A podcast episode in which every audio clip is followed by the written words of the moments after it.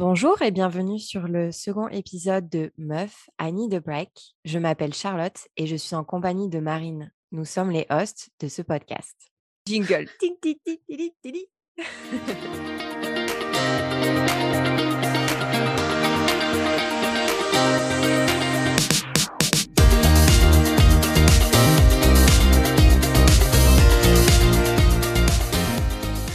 Bonjour Marine, comment tu vas? Ça va bien et toi? Ça va, ça va. Quoi de neuf dans ta vie?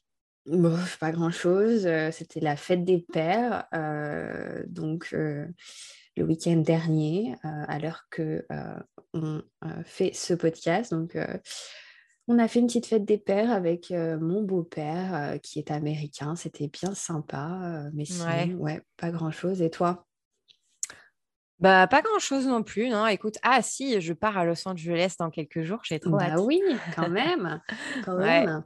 Mm, Quatre jours Quand, à euh, LA, ça va faire du bien. quand ce podcast sera déjà en ligne, euh, tu auras déjà passé euh, euh, ta semaine donc du coup à LA. Donc tu pourras Mm. nous raconter comment ça s'est passé.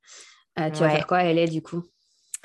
Euh, ben, on a le meilleur ami de Gareth qui, euh, qui travaille à Disney, donc euh, il peut nous avoir des passes pour Disney. Donc on va passer une journée à Disney et après il va nous faire visiter euh, le downtown Los Angeles. On n'a pas trop prévu euh, de, de programme, mais euh, je pense qu'on va se laisser guider et puis on va profiter. On, on veut vraiment juste recharger les batteries et éteindre Ouais. le téléphone, quoi. Enfin, je vais essayer. je vais Éteindre essayer d'éteindre le téléphone. téléphone. Je ouais, je suis sûre elle va nous faire 30 000 stories. Ouais, c'est fort Mais, probable, euh, ouais. ouais, donc Ouais. cool. Ben, souvent, ce que je fais maintenant, c'est que si je veux vraiment me profiter euh, de, de mon week-end, mais que je veux quand même avoir, euh, tu vois, des stories, des trucs sympas, des photos, ce que je fais, c'est que je me mets en mode avion. Je fais tout avec mon téléphone, tu vois. J'enregistre directement avec la vidéo, en plus en 4K, tu vois, avec le téléphone. Et, euh, et puis après, je les reposte, en fait, le jour d'après ou deux jours après, quoi. C'est pas très grave, tu vois. Ah ouais, c'est pas mal ça. Ouais. Je devrais, je devrais tester. Je devrais tester. Ouais, carrément. Euh, ouais. Qu'est-ce que j'allais dire, euh, Marine? On est là pour parler de quoi aujourd'hui? Ah oui, peut-être, ce serait bien. Donc aujourd'hui, on va vous raconter euh, nos expériences de jeunes filles au pair, parce qu'on a toutes les deux été euh, filles au pair aux États-Unis. Donc on est parti de France et, euh, et puis finalement on est resté aux États-Unis. Mais euh, donc du coup, on va vous raconter euh, voilà tout, tout ce qui est autour de notre expérience de filles au pair et puis vous en dire un peu plus sur nos- notre expérience. Oui, complètement, ouais. Après, moi, je suis pas restée, mais, mais Ah je suis oui, revenue. et ouais, ouais, ouais. Ouais, et en fait, vois, ce qui est rigolo, c'est que pour vous expliquer un peu, Marine et moi, on l'a expliqué dans le- l'épisode numéro un, euh, juste avant celui-ci, on s'est jamais rencontrés encore et on est collègues de travail, donc on se connaît depuis un an, mais en soi, on ne s'est jamais vraiment raconté nos histoires euh, pair et notre vie euh, passée, en fait. Donc, euh, c'est, on va un peu se découvrir dans cet épisode. Je suis très impatiente de savoir, Bah ouais, de ça, savoir ton histoire, Marine. Moi aussi, moi aussi, euh, j'avais complètement zappé que, que toi, euh, tu, tu n'étais pas resté sur le territoire euh, après, Ouais. après au pair. Et puis, ouais, c'est vrai que je ne connais rien de ton expérience finalement. donc, euh, donc, super. Ok. Et bah, écoute, c'est parti. Ouais, bah écoute, j'aimerais bien quand même, juste avant qu'on parle de nos histoires, expliquer quand même aux personnes qui savent pas trop ou qui se demandent ce que ça veut dire être au pair, ce que c'est le métier d'au pair et pourquoi le faire, tout ça. Euh, je pense que ce serait pas mal de leur expliquer. Est-ce que tu veux leur dire ce que ce que c'est d'être au Ouais. pair, ce que ça signifie? Bah, carrément. Donc, euh, être euh, au pair et une fille au pair, c'est euh, partir au minimum euh, trois à six mois selon les agences, selon les pays, les réglementations, dans une famille d'accueil à l'étranger. Et donc, voilà, le but de cette aventure, c'est bien entendu un échange, donc, euh, euh, d'apprendre une nouvelle langue, de découvrir une nouvelle culture, euh, et euh, tout en travaillant en s'occupant des enfants qui sont donc présents dans la maison au sein d'une famille. Donc, quand on est une au pair aux États-Unis, principalement, on a euh, un contrat, euh, il faut à peu près être sous une agence, euh, mais dans le contrat, Mhm. qu'est-ce qui est, qui est compté, c'est que on a le logement qui nous est offert, donc une chambre séparée, euh, la nourriture, euh, nos repas qui sont euh, payés et voilà, qui nous sont dus, et puis de l'argent de poche qui, qui nous est donné chaque semaine voilà, un téléphone. Après, ça dépend de l'agence, ça dépend des contrats, etc.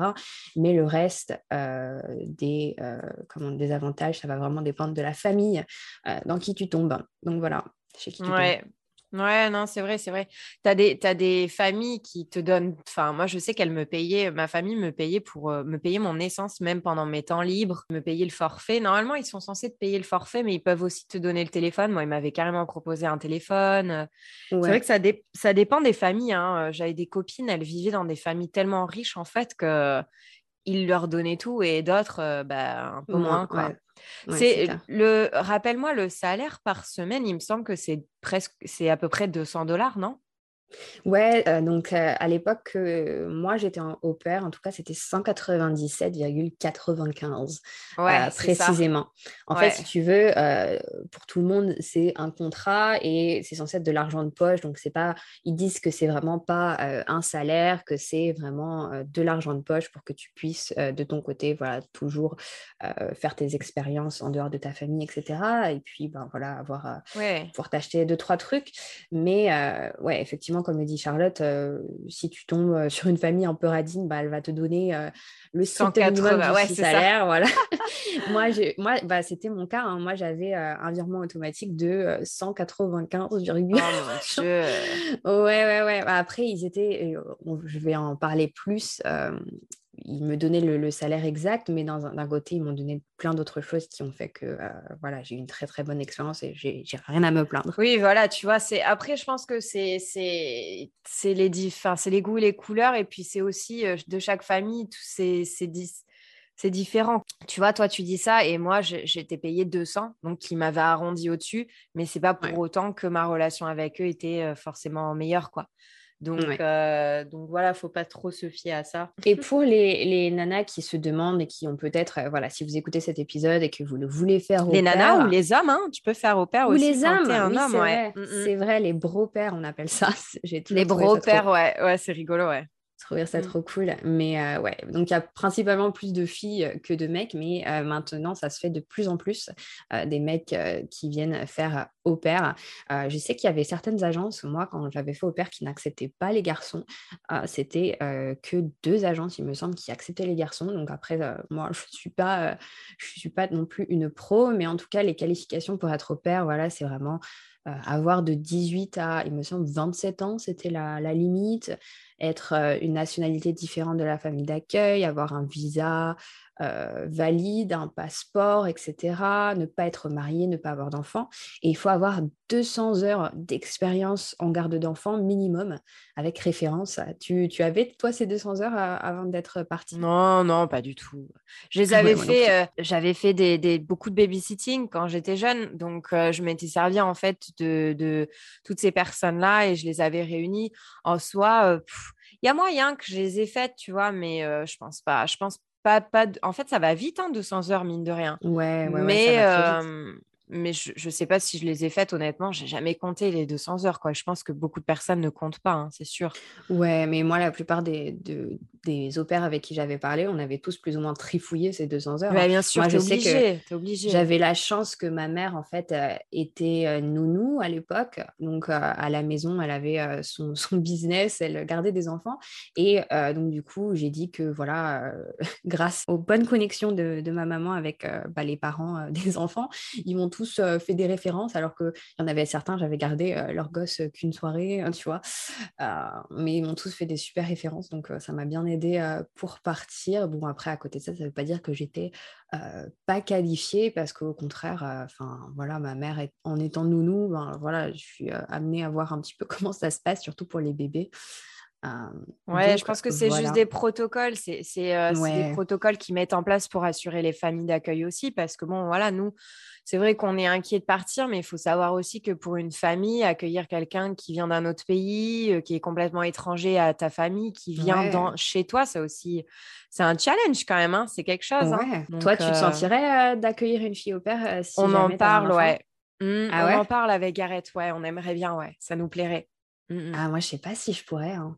Bah, Gareth, tu sais, le fait d'avoir vécu à l'étranger tous les deux, parce que lui aussi, au final, il a vécu en Thaïlande, tout ça, on a, on a tellement appris euh, des autres que ça nous donne envie de donner la chance à des jeunes de faire ça aussi. Mais par contre, c'est vrai que des fois, tu entends des trucs, enfin, selon les opères que tu as, moi, je sais que j'ai beaucoup de copines qui, euh, qui ont vécu euh, des très bonnes expériences et aussi des très mauvaises. Mais aussi, quand tu es famille, quand tu es une famille d'accueil, je pense que ça c'est pas évident non plus, quoi. c'est clair. pas évident non plus. Donc, euh, je sais pas on verra selon la maison qu'on a, tout ça, tu vois, si on a l'espace. Bien sûr, ouais, ouais. l'espace, je pense, c'est important. Euh, moi, en vrai, après cette expérience, euh, je ne sais pas si je pourrais, notamment parce que euh, je m'occupais d'une, bon, ça, on, y viendra, mais je m'occupais d'une seule petite fille et c'était un bébé, en fait, quand je l'ai eu. Et, ça me faisait mal au cœur, en fait, de, de, de devoir m'occuper d'elle et qu'elle voilà, qu'elle pleure parce que sa maman n'était pas forcément présente, tu vois, moi j'aimerais bien, en fait, après cette expérience, en fait, ça me, ça m'a fait sentir que, voilà, j'aimerais bien être euh, moi-même présente pour mes enfants, mais est-ce qu'après c'est possible dans la vie de tous les jours, c'est vrai que Après, c'est aussi une différence culturelle, hein, parce que qu'en France, euh, moi, mes hosts, euh, quand ils... Alors, pour ceux qui ne savent pas, les hosts, c'est les parents d'accueil, on les appelle les hosts. host mom, host dad pour la mère et le père. Mais euh, mes hosts, ils, travaillaient à fond, à fond, à fond, à fond, à fond. Et ils n'étaient jamais là. Et mes petits, ils avaient 4 et 8 ans. Et mes petits disaient toujours, mais moi, je veux voir papa, je veux voir maman. Et ça me brisait le cœur. Et je comprenais jamais pourquoi, tu vois. Et je me suis dit, putain, mais c'est fou parce que moi, ma mère, quand euh, j'étais jeune, elle avait 45 euh, ans, j'en avais 5. Elle bossait jusqu'à 19h le soir. Elle avait trois quarts d'heure de route. Elle venait me chercher à la périscolaire, donc après l'école. Euh, elle me faisait faire les devoirs, elle faisait à manger, elle me faisait faire le bain. On avait, j'ai jamais eu de babysitter, j'ai jamais eu de, on n'a jamais eu de père, tout ça. Et la preuve, en France, euh, être au père, ça se fait pas tant que ça. On n'a pas, on n'a pas cette culture hein. d'opère, quoi. Donc je pense que c'est culturel. Et puis maintenant, je sais pas si tu le vois, le fait de vivre aux États-Unis et de travailler aux États-Unis, on se rend compte à quel point la vie aux US, elle va à mille à l'heure et qu'en fait, ben, en fait, ces gens-là, ils ont tout simplement pas le temps malheureusement euh, pour s'occuper de leurs enfants et en fait ils ont besoin de quelqu'un pour les aider pour que eux quand ils sont, avec eux ils aient rien d'autre à faire que de profiter de leur gosse. Ouais, c'est ça exactement. Aux US, on est très euh, euh, orienté euh, sur le travail. C'est plus travailler, travailler, travailler, travailler, travailler qu'en France où on a énormément de vacances, énormément de congés. Et puis même pour les pauses au travail, c'est complètement différent la culture ici aux US. Mais c'est ce qui fait également, je dirais, la beauté des opportunités possibles aux US, notamment l'entrepreneuriat qui est beaucoup plus poussé et développé ici, je dirais, de par cette culture. Euh, mais après, ouais, c'est vrai qu'il y a des points positifs et des points négatifs. On parlait du coup euh, des qualifications pour être au pair. Euh, à part les 200 heures d'expérience de garde d'enfant, il faut bien entendu être en bonne santé. On a plein de tests à passer, vérifier les vaccins, etc. parce qu'ils ne sont pas forcément les mêmes en France et aux États-Unis. Il ne faut pas fumer, c'est normalement interdit de fumer. Normalement. Ouais, je dis ça parce qu'il y a beaucoup de filles au père, bien entendu, que, qui sont en France, qui fument et qui arrivent aux États-Unis. C'est dur d'arrêter et du coup, euh, elles fument en, en scred. Euh, c'est pas toujours cool et, euh, et, ça pose problème parfois avec, avec des, des host family, comme on dit. Il mmh faut avoir un minimum d'anglais. Donc, on a un petit test d'entrée à faire. Je ne sais pas comment ça s'est passé, toi, pour, avec ton agence, mais moi, j'avais juste une petite interview, mais bidon, avec des questions, mais vraiment bidon. ouais, ouais, c'est ça, moi aussi. Donc, c'était assez facile. Après, c'est vrai que si tu ne connais rien à l'anglais, c'est pas toujours facile pour tout le monde. Moi, je sais que j'avais un beau niveau d'anglais, même avant de partir. Je n'étais pas trop mal en anglais. Donc, ça allait. Moi, j'étais complètement nulle et j'ai passé le test. Donc, honnêtement, il faut pas vraiment se, stresser là-dessus. c'est, ils veulent un minimum d'anglais. Je pense que quand ils veulent un minimum d'anglais, c'est juste que tu, tu, saches à peu près comprendre ce qui se passe, la situation bah et ce qu'on essaye de te dire, quoi. Mais c'est pour la sécurité finalement. Là, c'est que tu vas quand même t'occuper d'enfants. Euh, il faut quand même euh, mmh, mmh, comprendre mmh. Euh, les limites des parents, comprendre voilà certaines indications qui restent quand même essentielles pour s'occuper. oui. Puis tu es bien encadré. Tu es bien encadré aussi. Les, les parents, ils te laissent pas comme ça tout de suite sans, sans, surveillance, sans rien. Je pense. Enfin, si tu es un minimum intelligent, quand tu es une famille d'accueil, tu sais que tu as quelqu'un qui arrive qui parle pas ta langue tu fais attention, quoi. Tu sais que voilà, faut pas, surtout avec des bébés, quoi. Moi, c'est pas le bébé qui m'a pris. ouais, bah ouais, ouais. Et puis la dernière chose, du coup, il faut avoir le permis de conduire. Ça, c'est vraiment essentiel euh, pour partir, notamment, euh, notamment qu'en fait, euh, aux US, si tu n'as pas le permis de conduire, même en, règle générale, tu es un peu dans la merde. Hein parce que c'est très vaste. Et euh, bon, si ça peut être possible que tu habites en ville, que tu habites New York, etc., c'est possible. Mais euh, très souvent, tu vas habiter voilà, dans, dans, les quartiers avec des grandes maisons, etc. Et puis, bah, pour aller faire tes courses, pour aller n'importe où, il va falloir que tu prennes la voiture. Donc, donc c'est important. Ouais, déposer les petits à l'école, tout ça. Mmh Mais après, tout ça, voilà, c'est toujours pareil. Ce sont des qualifications. moi, je pense que les plus importantes à retenir, en fait, pour vous, c'est que il faut que vous ayez entre 18. Alors, en fait, ça dépend des pays. Donc, c'est, j'ai regardé hier soir, c'est entre 18 et 26 ans pour les US et 18 et 30 ans pour la Nouvelle-Zélande et l'Australie. D'accord, ok. Euh, pour les autres, je ne sais pas trop. Mais euh, c'est vrai que la Nouvelle-Zélande, l'Australie et les US, ce sont les trois gros pays où euh, il y a le plus. Enfin, c'est ouais, le programme opère est très très populaire quoi. Et après, bah, le visa valide et le, le diplôme quoi, avoir un bac ou autre. Ouais, c'est vrai. Mais mmh. le reste, euh, c'est pas forcément euh, le plus important, quoi. Je sais pas si, parce qu'ils disent sur euh, Internet, il faut que tu aies le permis de conduire, mais je sais pas si, genre, il faut vraiment que tu l'aies, c'est obligatoire, sinon tu es radié ou tu vois.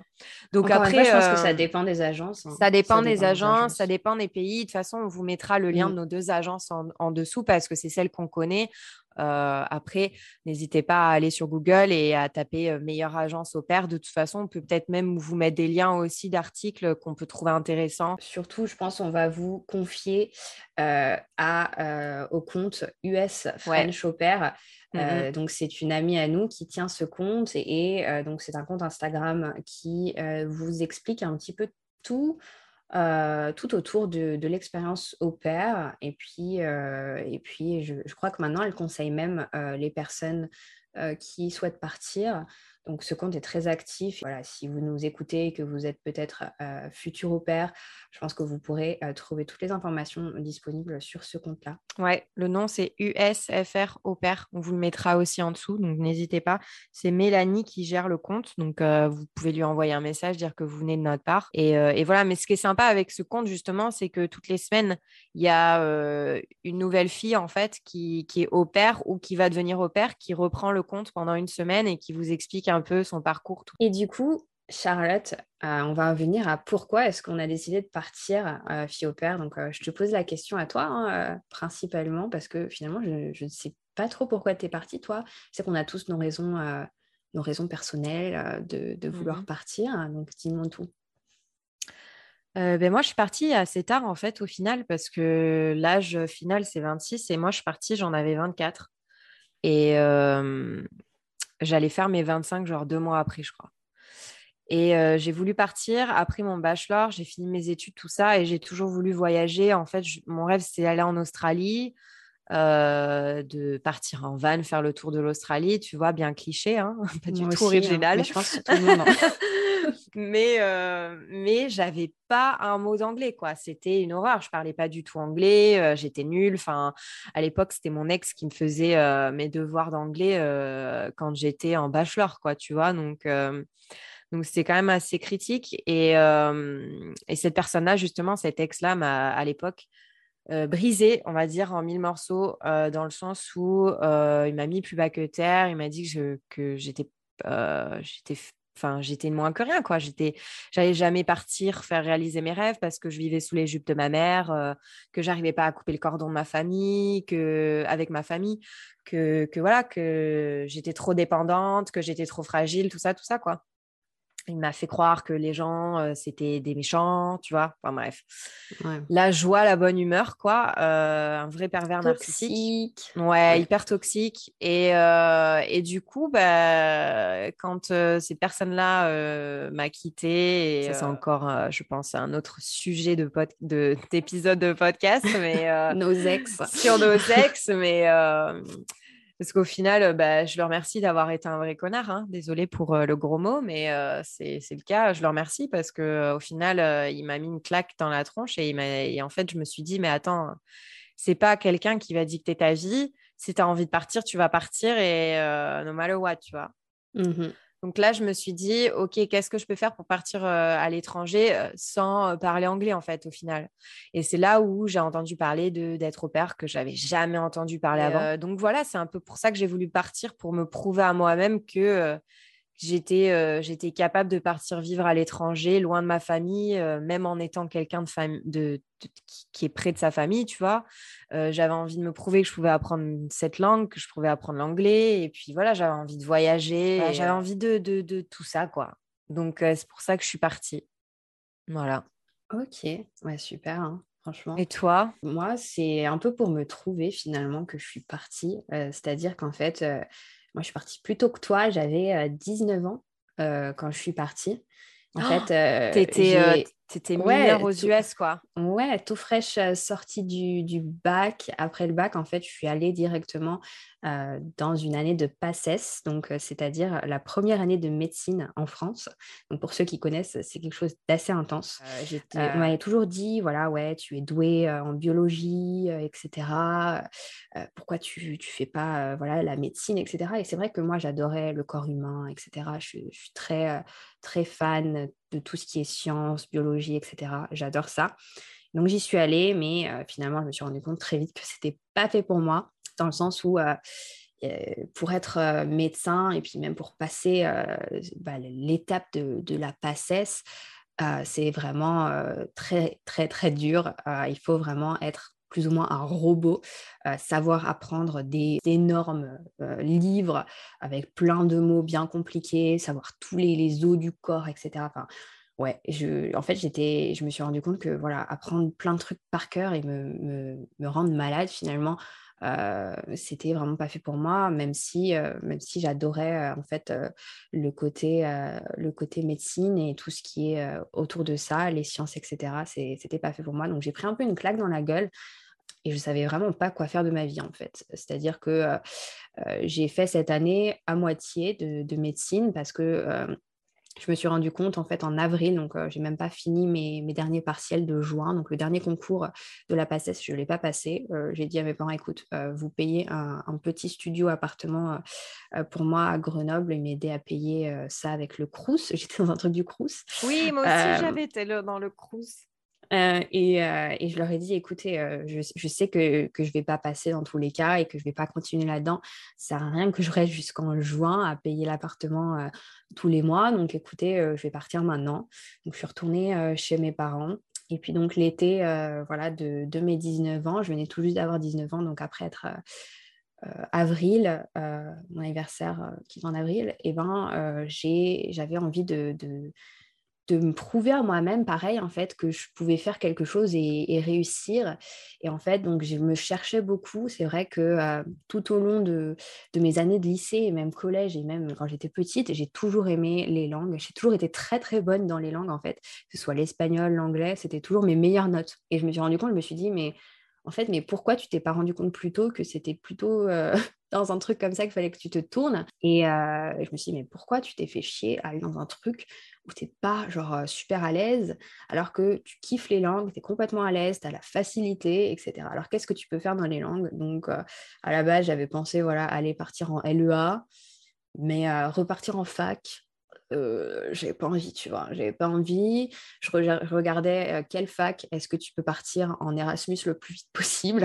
Au début, c'est ça que je regardais. Et euh, bah, à chaque fois, tu sais, il te disait bien que tu pouvais pas partir. C'était, je crois, la troisième année qui te proposait l'Erasmus ou un truc comme ça. c'est super cher en plus, l'Erasmus, c'est un truc de fou. Hein. Ouais, et, et, du coup, donc, bah, un peu par hasard, je suis tombée. je travaillais à l'époque un petit job juste pendant je crois, quatre semaines, même pas longtemps, j'ai travaillé à Jennifer euh, pendant l'été parce que je faisais euh, plein de petits boulots euh, pour essayer justement de ne bah, de, de pas rien faire, quoi.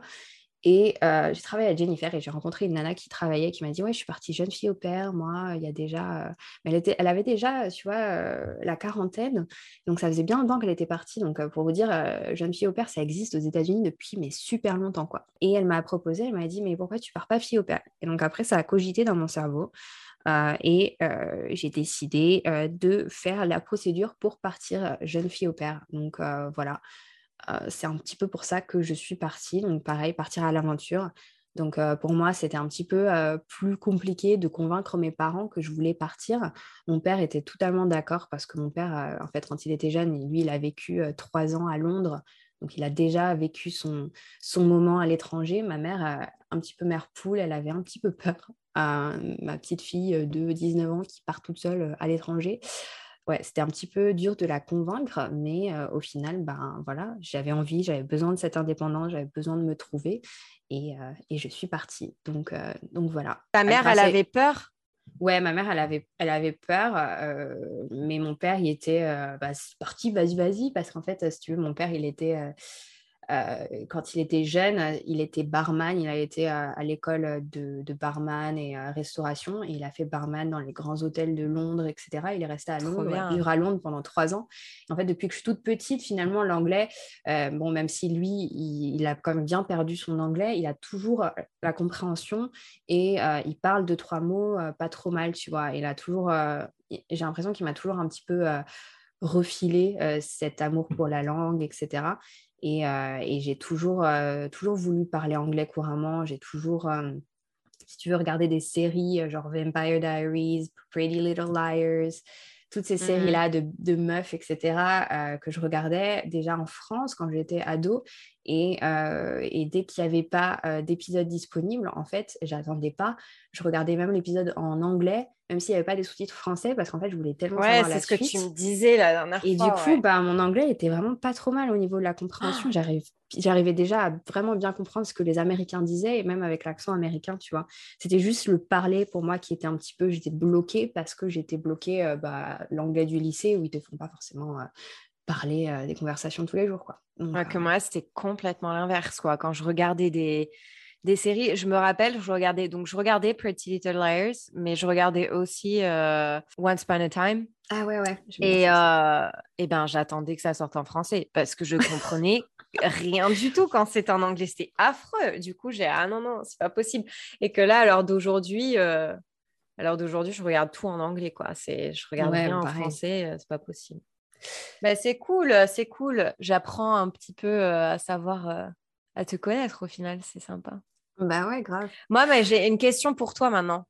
Vas-y, dis-moi. Tu disais que tu étais partie euh, pour te trouver, mais est-ce que du coup, tu t'es trouvée? Ouais, bah ouais, parce que, euh, parce que finalement, je suis jamais retournée. Euh, enfin, je me suis trouvée. Ça a quand même mis un peu de temps. Hein. C'est-à-dire que je ne suis jamais retombée dans l'envie de devenir médecin. Ça, ça n'est jamais revenu. Mais par contre, il y a eu un moment dans ma vie où j'étais en mode euh, est-ce que je pars dans tout ce qui est euh, marketing, euh, machin, ou alors est-ce que je repars sur, je repars sur de la bio, etc. Et à un moment, je voulais faire diététicienne. Et donc, aux US, j'ai pris des cours pour devenir diététicienne. J'ai passé nutrition 1 et 2. voilà, j'ai toujours les, les, bouquins à la maison, mais finalement, c'est pareil, c'est c'est c'est pas quelque chose qui me correspond. En fait, je me suis rendu compte que moi, ce que j'aime, c'est c'est ce que je fais maintenant, c'est-à-dire ben, travailler en ligne et parler marketing, parler enfin voilà, podcast, les nouveautés, enfin voilà. Social media. C'est ça. Donc, ouais, ça te correspond bien. Je trouve que c'est tu vois, là, tu, me racontes ta vie du passé, tout ça. Euh, je savais que tu avais eu envie d'être diététicienne, tout ça, mais euh, demain, je te rencontre, je ne connais pas ton passé. Jamais j'aurais pensé qu'à l'époque, tu avais envie de faire médecine. Tu es tellement dévouée dans ce que tu fais maintenant et mmh. dans le travail que tu fais. Tu es tellement bonne dans ce que tu fais, en fait. Tu, cartonnes de fou. Donc, euh, c'est, je te vois, je te vois pas dans quelque chose d'autre, quoi. Ça, c'est sûr. Bon, écoute, Charlotte, on va rentrer dans le vif du sujet. Quand est-ce que tu es partie en tant que fille au père et, En combien de temps est-ce que tu as trouvé ta famille, ton inscription Et puis, qui était ta famille finalement? Alors, quand j'ai, quand j'ai décidé du coup de, de devenir au père, j'ai fait mon dossier. Il me semble que j'ai fait mon dossier en juin 2016. Et attention, ça va vous faire peur, je suis partie en mars 2017. Ah ouais, quand même. Donc en fait, ce qui s'est passé, c'est que euh, j'ai fait mon dossier, j'ai tout fait mon dossier, j'ai fait ma vidéo, tout ça, parce que tu as une vidéo de présentation à faire. Euh, d'ailleurs, quand tu es au père et que tu as des copines au père, euh, cinq ans après, on se les ressort pour en rire parce que notre anglais était ah pourri à l'époque. Terrible. mais, mais du coup, donc, j'ai fait ce, ce, dossier d'opère, tout ça. Et en fait, je ne sais pas si j'étais pas à la bonne époque ou pas, mais il n'y avait pas de... Il n'y avait pas de famille, en fait, qui, qui, qui me demandait. Quand j'ai décidé de partir, euh, je suis partie avec Au in America parce que tout simplement, on m'avait conseillé l'expérience d'au et cette personne qui me l'avait conseillé partait avec Au in America. Et euh, ben, Moi aussi. ouais, tout était servi sur un plateau d'argent en fait. Donc, je me suis même pas posé la question de chercher quelque chose d'autre. Je suis allée sur le site internet. Leur design était beau, propre. Je me suis dit, c'est bon. c'est la meuf qui est vraiment dans le marketing, tu vois. je me suis dit, voilà, c'est beau, c'est pro, c'est propre. Euh, vas-y. du coup, je suis partie avec Au in America. Euh, et, voilà, donc, euh, donc du coup, quand j'ai décidé de partir, j'ai posé mon dossier en juin 2016 et je suis partie en mars 2017, donc euh, presque un an après. Donc je sais que ça paraît énorme, mais bon, après, la vie a fait que je n'ai pas forcément pu partir avant. Euh, la personne m'avait dit que en fait en mars c'est pas forcément la bonne époque en fait pour chercher des familles parce que c'est pas les rentrées des classes tu vois c'est quand il y a les vacances ouais c'est vrai. ils mm. arrivent euh, aux US donc du coup euh, donc j'ai déposé le dossier non pas en mars désolé en juin. J'ai déposé le dossier en juin j'ai passé mon été à travailler à fond. J'étais serveuse, tout ça. Je mettais de l'argent de côté et je pense qu'en fait, j'ai fait mon dossier. Je te dis de les bêtises, j'ai commencé mon dossier en juin. Et, euh, et je pense que je l'ai fini euh, fin août, un truc comme ça. Je crois il était en ligne en septembre. Et de septembre à décembre, je crois que c'était la misère pour trouver une famille. La misère. Je trouvais personne. Je faisais des, euh, je faisais des interviews, euh, ça marchait pas, euh, j'arrivais pas à les comprendre, j'en ai pleuré, ça me stressait. Et en décembre, j'ai dit, tu sais quoi, vas-y, ça me saoule. Mais ben, je, vais, en attendant, je vais partir un mois faire un tour d'Europe. Et du coup, avec une copine, j'ai dépensé tous mes sous que j'avais mis de côté pour l'expérience au père. Donc, ne faites pas ça si vous m'entendez, c'est une très mauvaise euh, idée. J'ai dépensé tous mes sous pour être au père et je suis partie un mois en Europe. Et pendant que j'étais en Europe, j'ai une, une famille qui m'a choisie. Oh merde. et c'est ma vie, ça a toujours été comme ça, une succession de, je sais pas, c'est genre les coïncidences. Quand une fois que tu te dis, bah vas-y, une fois que je prends la vie en fait comme elle vient, c'est là où tout se, tout se déclenche en fait. C'est trop drôle. Ah, ouais, mm. c'est souvent comme ça. Hein. voilà, j'ai trouvé la famille. Attends, mais j'ai trouvé la famille début février. Et mi-février, ils me disent bah, vous partez euh, mi-mars. Ah ouais. Donc, euh, au final, ça s'est fait hyper vite, par contre. Quand, dès que j'ai trouvé la famille, de toute façon, toi aussi, je pense, hein, dès que tu trouves la famille, ça se déclenche, mais tellement vite. Et moi, j'ai été aux j'ai été, je me rappelle quand j'ai eu le l'email pour dire ça y est, c'est officiel, vous avez la famille, j'ai été à Vienne, j'étais en Autriche. et j'allais voir le château de la princesse Sissi. Et ah, euh, du coup, bah, je m'en rappellerai toute ma vie, tu vois. Euh, et, et, et, là, je me dis, mais attends, j'ai tout mon dossier maintenant à monter pour euh, faire mon visa et monter à l'ambassade américaine et tout à Paris. Mais je suis pas chez moi. Bah ouais. et il me restait encore bah, la moitié du parcours quoi, à faire. Donc ma mère, merci maman, a fait tout mon dossier.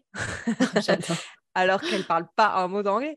Donc, elle a fait tout mon dossier et quand je suis arrivée, j'avais juste besoin de prendre euh, mes clics et mes claques et de monter à l'ambassade américaine pour faire mon visa. Non, mais c'était, je te jure, ah ouais, les anecdotes comme ça, j'en ai, j'en ai plein quoi. Ah, du coup, toi aussi, tu as choisi euh, Opera in America? Ouais, bah, un peu comme toi finalement. La nana avec qui je travaillais à Jennifer, elle était partie avec cette agence. Elle m'avait dit que c'était une très bonne agence. Moi, j'ai quand même, tu sais, hein, je suis une personne quand même assez organisée. Très organisée, ouais, différente j'ai fait de moi. Un, Excel, j'ai fait un Excel oh, comparatif de tous de tous les prix euh, de, toutes les autres agences que, j'avais trouvées sur le net. Donc, il y avait euh, Cultural Care, il y avait euh, Care, et puis en fait, j'en avais retenu trois, les trois principales hein, qui ressortaient le plus, donc Pair in America, Cultural Care et Au Care. En fait, mais Cultural Care et Au Care, mais elles étaient méga chères, tu vois. Et, euh, et, au début, tu vois, j'hésitais parce que je me disais, quand même, si elles sont aussi chères, peut-être que ça vaut plus le coup, qu'il y a plus d'accompagnement, etc. Euh, et, euh, et, finalement, bah, je suis contente qu'en fait, on m'a conseillé Opère in America et que, tu vois, j'avais cette nana qui me l'a conseillé parce que je pense que sinon, j'aurais j'aurais pris Cultural Care et Opère Care. Je n'ai rien contre ces deux agences, mais je trouve que, voilà, elles, elles, valent exactement la même chose que Opère in America et que Opère in America, ben, ils ont euh, voilà, ils ont, fait euh, leur job euh, avec moi. En tout cas, j'ai pas trop trop eu de soucis, donc ça va quoi. Et, et puis voilà, ça s'est bien passé. Moi, comment ça s'est passé, c'est que bah, comme je t'ai dit, en avril, j'ai arrêté mes cours de passesse, je suis retournée vivre à la maison. Mmh et ensuite, j'ai pareil, j'ai enseigné enchaîné les petits boulots. Donc, j'ai travaillé à Jennifer, j'ai travaillé dans un bowling en extra. Trop bien. Super cool. Ouais, ouais, j'étais serveuse dans le bowling, donc je servais les verres d'alcool et tout ça, c'était cool. donc au bar, j'ai appris à faire des cocktails, c'était sympa. et, et puis bah, aussi de, de, lancer une boule de bowling sans qu'elle arrive dans le... Dans, le ah ouais, c'est nul au bowling? J'étais pas, pas top, mais bon, je me suis un peu améliorée comme je travaillais là-bas. mais ouais, je, fais, je faisais deux jobs à la fois pendant tout l'été, de, de juin à septembre. J'ai fait, je travaillais en bowling en, extra, donc le soir, c'était des, heures, tu sais, jusqu'à jusqu'à minuit, une heure durant le week-end, parce qu'en fait, ça fermait tard. Et, et puis la journée, je travaillais en plein soleil dans une, une piscine donc on a en fait où mes parents habitent, on a des lacs et, des piscines à côté des lacs, etc. Donc c'était tout un complexe avec une piscine, des jeux aquatiques, etc. Et donc je travaillais là-bas, je sais plus ce que je faisais d'ailleurs, je crois que j'étais à l'entrée, enfin c'est un, un, poste complètement bidon. ouais, j'étais à, l'entrée, je crois, ah ouais, j'étais la potiche. J'étais la potiche. Non, j'étais la potiche. C'est-à-dire qu'il y avait les personnes à l'accueil qui vendaient les tickets, puis tu avais les potiches qui, qui, euh, qui disaient bonjour aux gens. J'étais la potiche. Qui disais bonjour aux gens. T'étais la mascotte, quoi. Non, mais c'est ça, tu es en plein soleil. Euh, moi, avec ma peau, euh, donc pour ceux qui ne me connaissent pas et ne me visualisent me voient pas, je suis, je suis blanche comme un cul. Voilà, c'est ça. Euh, je me teins les cheveux en roux, mais à la base, j'ai bien euh, les cheveux roux, euh, juste pas roux orange, mais, bref, je suis très sensible au soleil. Bon, bref, je me suis pris des, des, tannées de coups soleil en travaillant là-bas, mais bon, j'ai raflé bien, bien pas mal de thunes pour me préparer justement à partir. J'ai commencé le dossier en même temps que je travaillais, donc j'ai lancé les préparations en juin de mon visa, du dossier, etc. Et puis, pareil que toi, finalement, en septembre, euh, moi, moi, je crois que c'était tout, tout début septembre, mon dossier était live. Donc, j'ai commencé à parler à des familles. Et euh, j'ai fait la chose que je ne vais conseiller à personne, mais euh, j'ai pris la deuxième famille avec qui j'ai eu un interview. donc, en fait, j'ai eu que deux interviews. Il y en a une. Tu n'as pas fait d'Excel ah non, par contre, euh, j'étais. Euh, ouais, c'est ça mon problème, tu vois. Je suis une nana organisée, mais par contre, euh, je suis pas pour les bonnes émotionnelle. je suis trop émotionnelle. je suis trop émotionnelle. Et donc, en fait, ma première famille avec qui j'ai eu une, interview, c'était une famille dans le Massachusetts, à côté de Boston. Par contre, il y avait cinq enfants. Cinq oh, enfants. Moi, j'avais 19 ans. Où je m'étais dit, allez, go, oh challenge et tout. Et par contre, en fait, après l'interview, je pensais que ça s'était bien passé. Ils m'ont jamais rappelé. Ils m'ont ghosté. Ah, mais ça, c'est et je me suis dit, ah bon, d'accord, euh, ok, bah écoute, euh, tant pis. Et ensuite, euh, j'ai eu un interview avec une autre famille. Et là, et là eux, ils m'ont bien plu. On a eu une petite accroche que un enfant, donc je vais du tout au rien, c'est-à-dire cinq enfants à euh, un enfant. C'était euh, un bébé en fait de cinq mois et elle s'appelait Jade, c'était mon bébé. Et en fait, c'était une famille déjà qui était un petit peu plus euh, ouverte. Le papa ne m'avait pas dit qu'il parlait français, mais il parlait français. C'est un papa américain et la maman était italienne. Donc, en fait, il parlait déjà plusieurs langues. Et donc, c'était super intéressant. et le papa, au bout de, je crois, c'était 30 minutes en interview en anglais, il a commencé à me parler en français. J'étais trop déstabilisée. Je me suis dit, mais qu'est-ce que c'est? Oui, il avait l'accent bien américain en français, mais il parlait très couramment le français parce qu'apparemment, euh, euh, il est dans le militaire. Il avait vécu euh, 3-4 ans, il me semble, euh, à Paris, en France. Donc, donc c'était très sympathique. Et donc, je suis partie avec eux dès le mois d'après, en fait. Enfin, je crois, non, ça. Et ils habitaient où? Ils habitaient à Washington, D.C., donc en fait plus précisément à Alexandria, Virginie. Donc, il faut savoir que Washington, D.C., c'est tout, tout petit, mais qu'autour, tu as la, Virginie et le Maryland. Et donc, la plupart des gens qui euh, habitent près de, de, D.C., donc la capitale Washington, D.C., ils habitent soit euh, en Virginie, soit euh, dans le Maryland. Donc, c'est trop beau, Washington. Ouais, moi, j'ai vraiment adoré où j'habitais.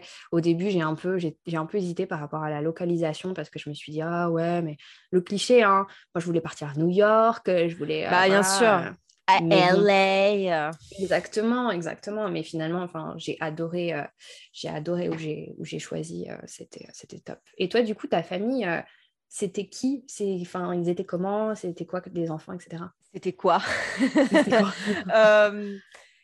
Eh bien, moi, ma famille, pareil que toi, je les ai choisis après deux, trois interviews parce qu'au final, je me.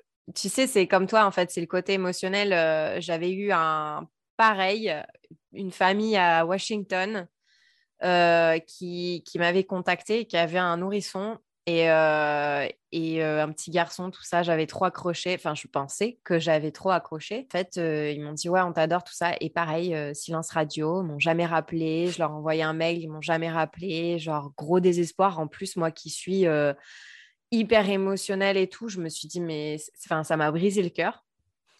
Après, la deuxième famille qui m'a appelée, elle, euh, elle était en FaceTime. En fait, elle était en Zoom avec moi et j'avais l'impression de passer une interview, mais une interview de fou, quoi, tu vois.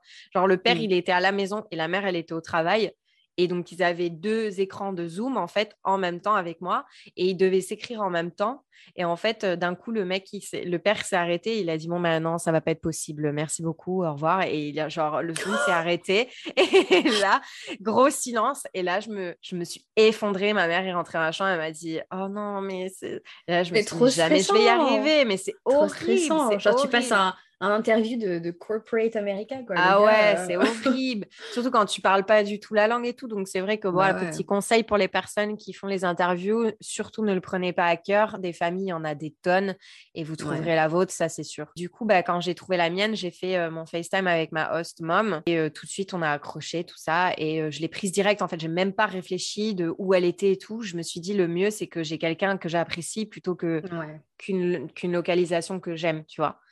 Donc j'ai atterri. Pour tout le monde. Ouais, ouais, c'est vraiment le conseil pour tout le monde. Après, si vous avez vraiment envie de vivre quelque part, bah, alors prenez vraiment bien votre temps avant de trouver la bonne famille, quoi. Mais euh, du coup, qu'est-ce que j'allais dire? Je, je, suis partie en Caroline du Nord, à côté de Raleigh. J'habitais à Cary. J'essaie de vous faire les beaux accents anglais. En fait, ce que je ne savais pas, c'est que la Caroline du Nord, c'est euh, l'état de, des frères Scott. Et à l'époque, quand j'avais 15 ans, les frères Scott, c'était toute ma vie. J'étais une grosse fan de la série et j'adorais les US pour ça, tu vois. Donc, quand je me suis rendu compte que je partais là-bas, laisse tomber. je te dis pas comment j'étais excitée. Bah, J'avais deux petits garçons de 4 et 8 ans, le papa, la maman, et ils étaient, donc le papa était indien, donc d'Inde, et euh, la maman était portoricaine. Donc il y avait quand même ce mélange de culture euh, qui était dans la maison. Donc du coup, voilà, ça faisait qu'ils étaient quand même assez ouverts d'esprit, donc euh, donc c'était cool, quoi. C'était cool, j'étais contente d'avoir des enfants. Je voulais pas des bébés, moi, par exemple, tu vois. Ah ouais? Ouais, je me sentais pas. Je voulais mm. avoir des, petits avec qui je pouvais parler et tout. Et pourtant, tu te dis, bah, si tu parles pas anglais, prends des bébés, tu vois, c'est plus simple. Mais au final, je voulais des petits avec qui je pouvais échanger et tout. Je me suis toujours très, très bien entendue avec les enfants de 5-6 ans, tu vois. Et du coup, euh, comment ça s'est passé, du coup, toi, ton expérience d'au pair euh, en règle générale? Est-ce que tu as, parce que pour ceux qui ne savent pas, quand tu es au pair, au bout d'un an, tu as la possibilité de rematch euh, non, pas rematch. Euh, rematch, c'est quand la famille te plaît pas, c'est ça hein? Ouais, tu as possibilité d'étendre. Donc, euh, d'étendre, c'est ça. Soit six, mois, soit neuf mois, soit un an. Mmh, c'est ça. Bon, encore une fois, ils ont fait des exceptions là quand il y a eu le, Covid, etc. Vous pouvez faire vos recherches également de votre mmh. côté. je sais qu'il y a eu des, petits changements de politique depuis que. Ouais, c'est ça. Nous, moi, ça fait hein. cinq ans. Hein. Moi, je suis partie il y a cinq ans déjà. Hein. Ouais, moi, ben, en fait, on est parti. Enfin, moi, je suis partie en novembre 2016 et toi, tu es parti en 2017, donc on est parti plus ou moins en même temps. Ouais, c'est rigolo. Ben moi, mon expérience, écoute, quand je suis arrivée aux US, moi, j'ai trouvé ça trop bien. Euh, déjà, la, training school, euh, c'était cool, franchement, j'ai bien aimé. C'était, on arrive à New York, on est quand même explique-nous, ouais, explique-nous ce que c'est la, ce que c'est la, training school pour ceux qui bah, savent pas. Après, ça va dépendre dans quelle euh, agence vous êtes, mais dans, tous les, toutes les deux, on a toutes les deux été avec Opera in America, donc c'est à peu près la même chose. Mais en fonction des agences, en fait, ils vont dans tous les cas vous prendre en charge dès votre arrivée euh, aux US et avant d'être envoyé euh, dans vos familles, vous allez toutes euh, arriver dans un endroit. Donc, généralement, ça se passe à New York pour tout le monde. Et, et, vous allez faire trois, quatre jours, il me semble que c'est trois jours intensifs de training où ils vont vous parler de la culture US, de, des bébés, c'est de, de, la sécurité avec les enfants, etc. Vraiment, bah, vous préparer finalement au job d'au et puis vous préparer à la garde d'enfants surtout pour pas que pas, qu'il y ait des, des, conneries qui soient faites. Quoi. Parler également, vous éduquer par rapport à vos droits, votre contrat et puis bah, qui, qui contacter en cas d'urgence urgence, enfin voilà, toutes ces choses-là qui sont euh, vues euh, bah, euh, toute la journée, etc. Et puis vous avez la possibilité également de faire une petite visite en bus, mais c'est très rapide, hein, de New York avec, avec la training school. Donc non, c'était sympa, moi j'ai vraiment bien aimé. Et puis le fait qu'on était toutes en groupe, on est placé si moi tu aussi, veux. J'ai trop kiffé avec des, des, personnes que tu connais pas du tout. Et moi, j'avais jamais fait ce genre de choses, à part quand je partais en colonie de vacances, mais il y a euh, super longtemps, quoi. Donc, c'était euh, c'était très sympathique. On était dans un grand hôtel, en plus, euh, assez, assez sympathique, hein. franchement, l'hôtel. Ouais, as le on avait les chauffeurs et tout. Ouais, moi, c'était trop bien. Moi, j'avais... Oh, c'était magique. Et d'ailleurs, petite anecdote, je te coupe, mais moi, quand, quand je me suis inscrite pour faire Opera in America, j'ai une copine qui m'a dit... Ben, je connais quelqu'un qui fait Opera in America aussi, tu devrais la contacter. Et elle était dans la même ville que moi. Elle était à Nice. Ah, trop cool. Et donc, je lui ai dit, ah ouais, tu pars quand Elle me dit, ben, je crois que je suis partie euh, le 15 mars ou un truc comme ça. Elle me dit, ben, je pars le 15 mars. J'ai fait, mais moi aussi. Et euh, du coup, on a attendu ensemble de voir quand est-ce qu'on allait recevoir nos billets. Et on a reçu nos billets ensemble et on a pris nos places ensemble. Donc, on a pris carrément l'avion pour aller à New York ensemble. Donc, c'était trop bien parce que je me suis dit, bah, trop cool, tu vois, je suis pas seule. Et une fois qu'on est arrivé là-bas, ben, on a été dispatché en fonction des, états en fait dans lesquels on allait vivre. S'il y avait des personnes qui allaient vivre euh, dans le même état que toi, tout ça, tu vois, pour pouvoir justement créer des liens avec des gens euh, ben, de, proches de chez toi. ouais. de chez toi. Et euh, moi, petite anecdote quand même pour, pour ce week-end à New York. En fait, ça s'est rythmé de, moments qui sont inoubliables dans le sens où, tu sais, c'est ces moments dans ta vie où tu es hyper heureux, tu te sens, tu te sens légère euh, et il y a tout qui se frise et tu regardes tout autour de toi et tu fais waouh, je suis en train de vivre cette vie-là, c'est fou. Et moi, quand je suis arrivée à New York, ça me l'a fait parce que je sors, je sors de, de l'aéroport, il fait froid, mais tu vois le mec tu vois, le stéréotype du chauffeur. La euh, pancarte et tout. Avec la pancarte, les gros gants et tout, avec marqué Opera in America. Et on rentre dans la voiture et il y avait une musique dans la voiture. Ça disait, euh, ça disait en anglais, est-ce que tu vas rentrer à la maison Est-ce que tu vas rentrer à la maison Tu vois, mais genre que des trucs, que des trucs, tu vois, des petits moments euh, inoubliables parce qu'on est là, cette musique, elle est, elle est tellement parfaite pour ce moment-là. Et on regardait le coucher de soleil sur l'autoroute de New York avec au fond ouais, gros buildings. Building. Et c'était ouf. Ouais, c'était fou. Après, euh, on est passé, on est parti une journée dans downtown euh, New York pour aller voir euh, l'Empire State Building et tout. Ça aussi, pareil, le coucher de soleil à l'Empire hein. State Building, c'était ah fou. T'as pas de mots en fait. Tu... Quand on est allé sur Times Square, enfin, j'étais une gamine. Ouais, j'étais une gamine, j'étais, je me sentais petite et je voyais toutes ces lumières, tout ça, c'était magique, c'était trop beau. Je suis trop mmh. deg parce qu'ils nous ont laissé que 10 minutes, tu vois, pour le visiter. Donc c'est vrai que c'est assez intense la training school, mais, mais c'est trop bien quoi. Et la petite anecdote que je voulais dire avant de te, te redonner la parole, c'est que je sais, je parle trop, trop de choses à dire. Quand j'ai décollé pour aller voir ma famille, j'ai eu, je crois, deux, trois heures de retard avec mon avion.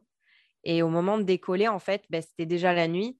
Et pour rien au monde, je regrette qu'il ait été en retard parce que là, tu sais ce que j'ai fait Stéréotype de merde. Enfin, le, le cliché à la con j'ai mis mes écouteurs, je me suis mis Empire State of Mind dans la tronche. et là, je oh. décolle et mon avion, il passe pas au-dessus de l'Empire State Building et tous les buildings, tout était oh éclairé avec la nuit, les étoiles dans le ciel et tout. Et New York J'étais là, ouais, c'est bon, je vis ma plus belle vie. J'étais à fond. Non, mais moi, c'est pareil, hein, je me croyais dans un film. Euh, quand, euh, écoute, moi, j'ai pris l'avion à Lyon, c'est pareil, on était, euh, on était trois dans le même avion, c'était cool.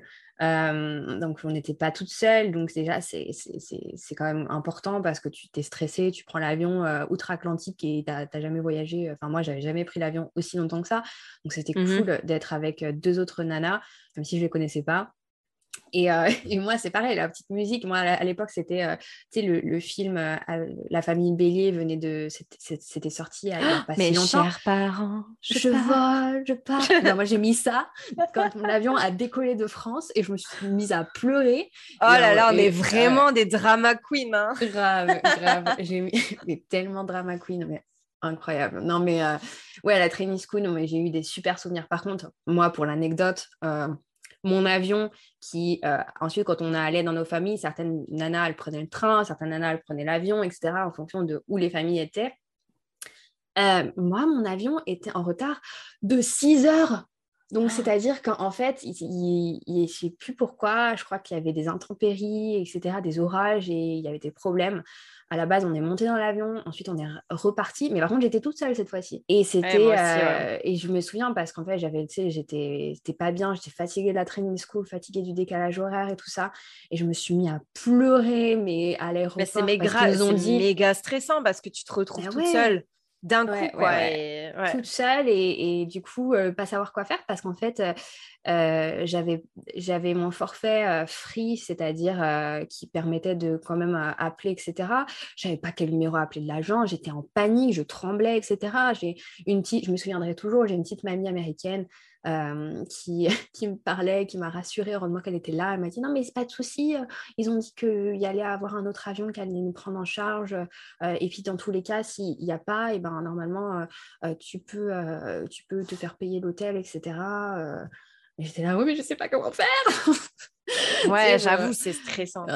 donc, ouais, donc on est, je suis arrivée bien, bien tard chez ma famille. Donc, c'était pas genre l'accueil méga ouf. Mais moi non plus, ouais, c'est pareil, comme moi. Je suis arrivée vers 23h30, euh, je crois. Les petits dormaient déjà et tout. Euh, ouais. Moi, je suis arrivée, c'était 2h euh, du mat. 2h du mat. Ah ouais, carrément. Donc, la petite, bah, évidemment, elle dormait. La maman dormait. C'est le papa qui est venu me chercher. Bon, le papa, il était trop mignon. Il m'a quand même, il est venu me chercher. Il avait des ballons, des ballons dans les mains. Donc, j'étais toute seule avec le papa. donc, c'était cool parce que c'était le papa qui parlait français. Donc, c'était, voilà, j'étais soulagée, tu vois, de finalement arriver. Comment tu les as vécues ces premières secondes là tu l'as rencontré ça fait bizarre. Ben, un peu bizarre, ouais, un peu bizarre si tu, tu vas dans la voiture d'un étranger finalement, même si on avait En fait, c'est euh, trop. Ouais, sur WhatsApp, euh, c'était un peu euh, bon, allez, tu viens dans ma voiture, genre, ça fait un petit peu, ça fait un petit peu rendez-vous Tinder, tu trouves pas Enfin, pas forcément avec le père, hein, mais je parle en général. As Tu parles avec quelqu'un pendant un moment, tu as trop hâte de le rencontrer, mais une fois que tu le rencontres, c'est c'est le moment décisif en fait. Ça fait un petit peu. Ouais, c'est ça, c'est ça. Non, mmh. mais écoute, euh, moi, je, vais te dire tout de suite, hein, je me suis habituée très rapidement parce que euh, j'ai pas eu le temps d'être timide parce que le papa, en fait, c'est un, blablateur. Et c'est grâce à lui que. Euh, un blablateur, ça se dit? Je mmh, Je sais pas. Un tchatcha. Voilà, il, est très, très, très, très, très bavard et il voulait justement une française pour que lui, il continue d'apprendre son français et puis euh, que moi, j'apprenne le français à la petite. Et euh, donc, du coup, bah, voilà, il, a, commencé à me parler en anglais, mais bon, il a bien vu que c'était tard, que j'étais très stressée par rapport à mon avion qui avait du retard. Donc, du coup, il m'a mis à l'aise, il a commencé à me parler en anglais, etc., à me parler de, de tout et de rien, mais euh, en fait, il, il, je pratiquement pas parler, il, il parlait tout seul. et, c'est grâce à lui en fait que j'ai bien appris l'anglais parce qu'il parle, il parle, il parle beaucoup. Donc euh, pour euh, comprendre à la vitesse à laquelle il parle, c'était pas toujours facile. Mais voilà, ouais, non, les premières minutes, bah, c'était, je suis, je suis arrivée dans la maison et puis j'ai vu ma, ma, chambre dans le noir et je me suis écroulée.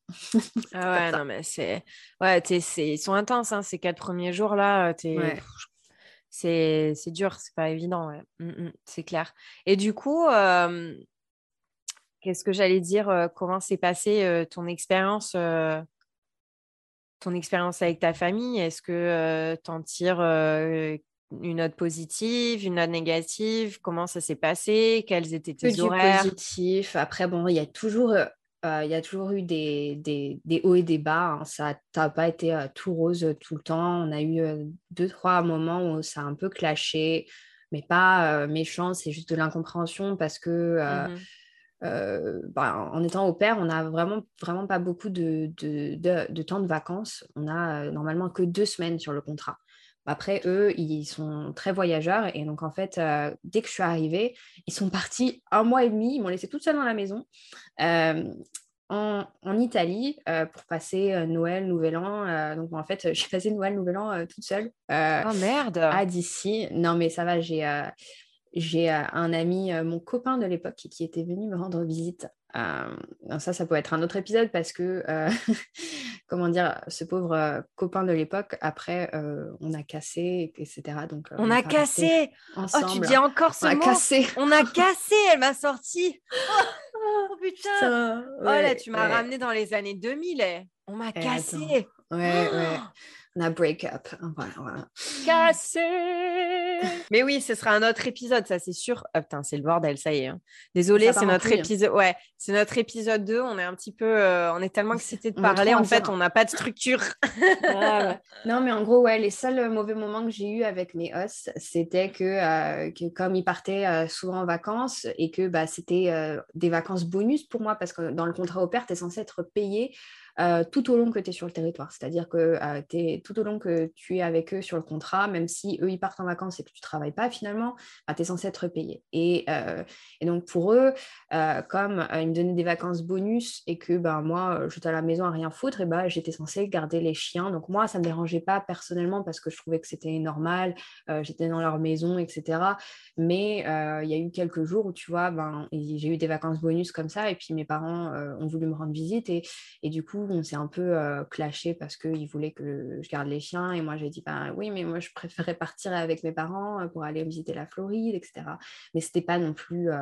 voilà, c'était des, conflits qui se sont très vite résolus et j'en tire vraiment que du, positif avec eux. J'ai toujours une, bonne relation avec eux à l'heure d'aujourd'hui pour te dire, en fait, euh, quand j'ai arrêté au père et que je me suis mariée finalement juste après au père, eux aussi ils sont partis en fait, ils sont partis euh, habiter au Maroc, donc ils se sont euh, ils sont partis des États-Unis en même temps et, et la voiture que j'avais qu'ils avaient achetée juste pour moi, bah, ils me l'ont donnée. Donc voilà, ah même si ouais, donc je te dis, même si voilà, il, à côté que mon salaire était très, voilà, c'était strict, le strict minimum qu'ils avaient noté dans le contrat, à côté de ça, voilà, je ne peux pas leur dire qu'ils étaient radins parce que ce n'est pas du tout le cas.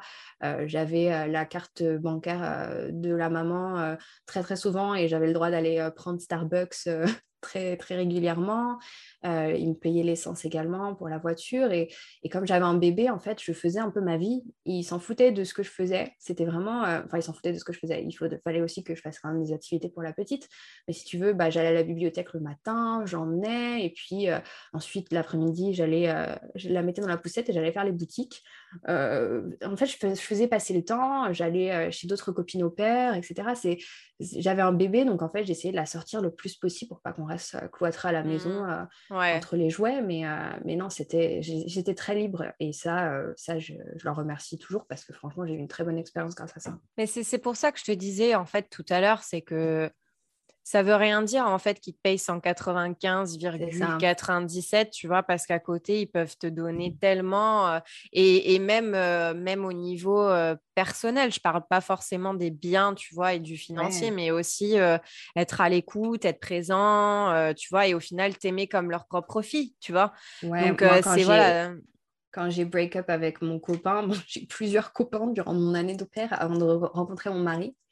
Euh, bah, il y a plusieurs fois, tu vois, j'ai pleuré devant eux, euh, ils m'ont pris dans les bras, etc. Enfin, c'est très, très. Euh, on, a lié des, une amitié, c'est, tu vois, c'est quelque chose que j'oublierai pas, tu vois, c'est vraiment une année, des années, parce que moi je suis restée un an et j'ai étendu neuf mois, et en fait les neuf mois ça tombait tout pile quand eux ils déménageaient justement pour aller au Maroc. Mais moi écoute, du coup oui, pardon, tu voulais me poser une question?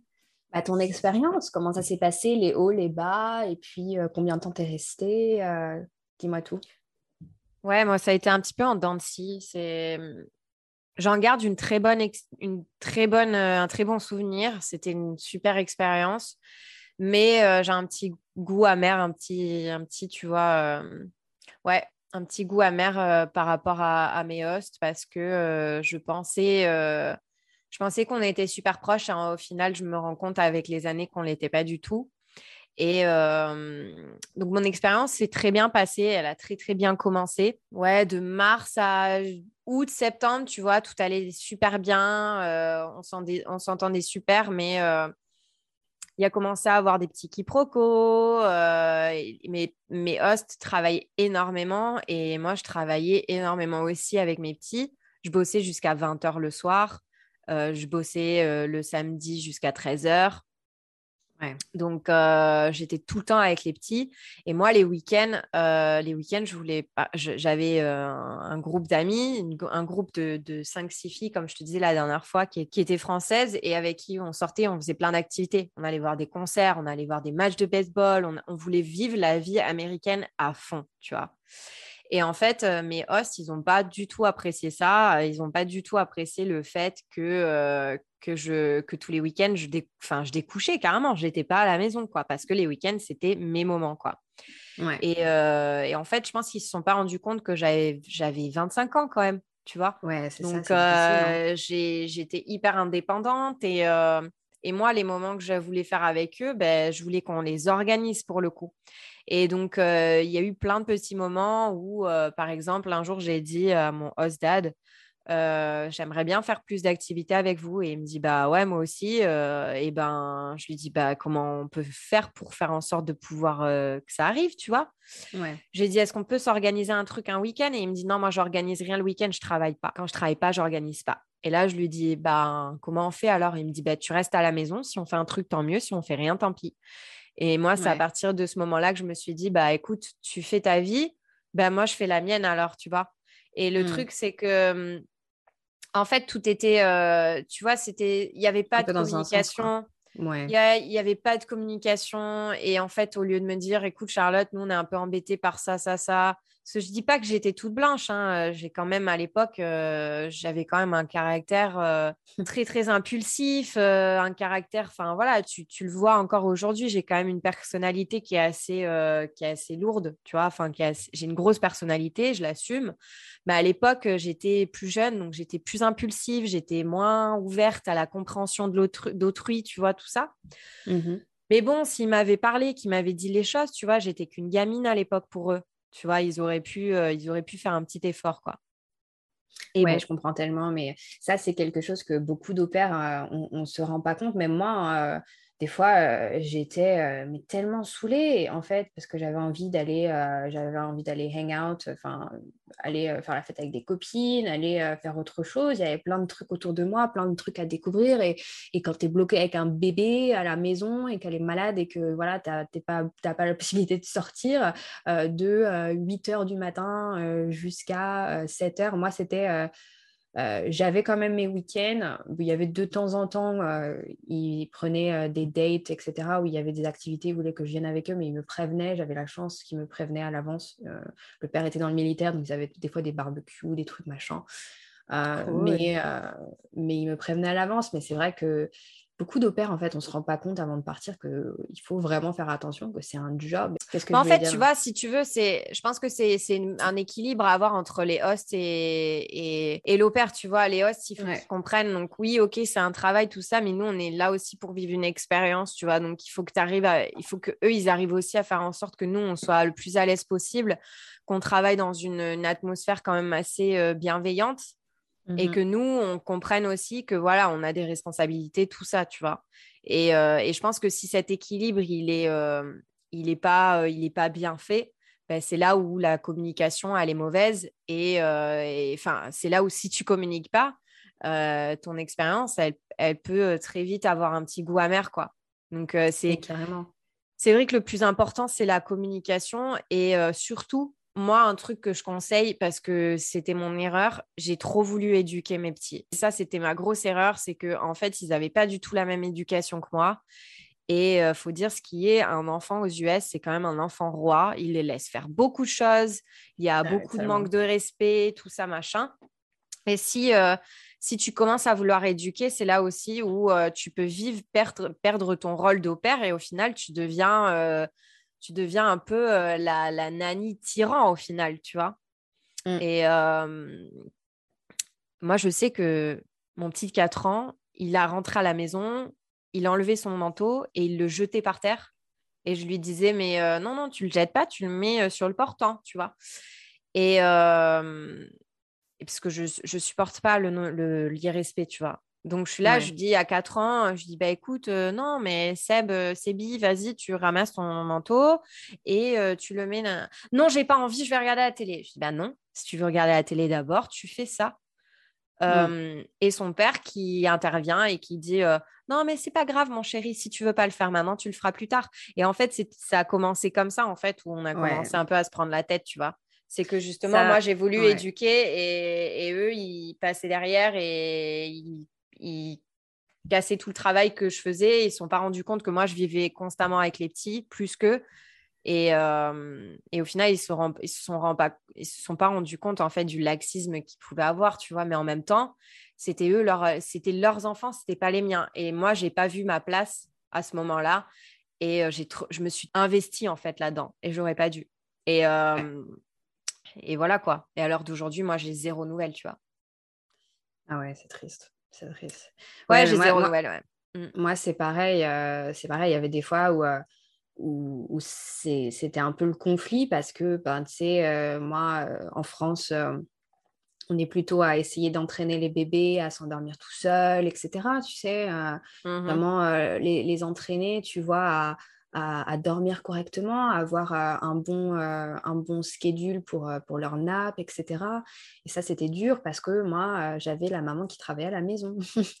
enfin, elle travaillait pas, la maman, elle étudiait en fait pour le barreau, donc pour passer, être avocat. Avocate. avocate, oui. donc en fait, c'était c'était difficile parce que elle était là et que dès qu'elle entendait son bébé pleurer trop, ben, c'est une maman, tu vois. Au final, elle, descendait en bas et puis elle lui faisait la tétée, etc. Mais du coup, moi, ça m'enlevait la légitimité parce que c'est pareil. Euh, dès que, dès que ben, j'essayais de faire quelque chose, d'implémenter quelque chose, finalement, c'était cassé par le fait que euh, les parents euh, intervenaient. Mais quand j'y repense, c'est normal, c'est leurs enfants. Et puis, nous, nous, on est là pour les garder, encore une fois, pas pour les éduquer, comme tu disais. Mmh, Et mmh. c'est là que c'est vraiment difficile, surtout quand tu es 24 heures sur 24 avec leurs enfants parce qu'en fait, euh, c'est difficile de ne pas vouloir les éduquer à ta manière, de comment toi bah tu oui, es éduqué. C'est complètement, c'est sûr. De pas s'investir bah, à ce niveau-là. Ben, c'est ça. Et puis, si tu as vraiment envie de, prendre soin d'eux, tu peux pas ne pas être comme. En fait, s'ils t'ont choisi, ils t'ont choisi pour qui tu es, tu vois. Moi, quand mes petits me disaient je veux un dessert, je leur dis bah, il y a un fruit, il y a un yaourt. Non, non, je veux une glace. Je dis mais non, mais c'est pas possible. Les glaces, ce c'est pas tous les jours. Oui, mais un yaourt, c'est pas un dessert. Donc, moi, j'essaye de leur expliquer que si c'est un dessert, tu vois, c'est des petits trucs comme ça. Mais pour en revenir au bébé, tu vois, par exemple, quand je suis revenue aux États-Unis, là, il y a deux ans, euh, j'ai gardé une petite fille qui était un nourrisson, tu vois, c'était un bébé. Et, euh, et, la maman travaillait à la maison aussi.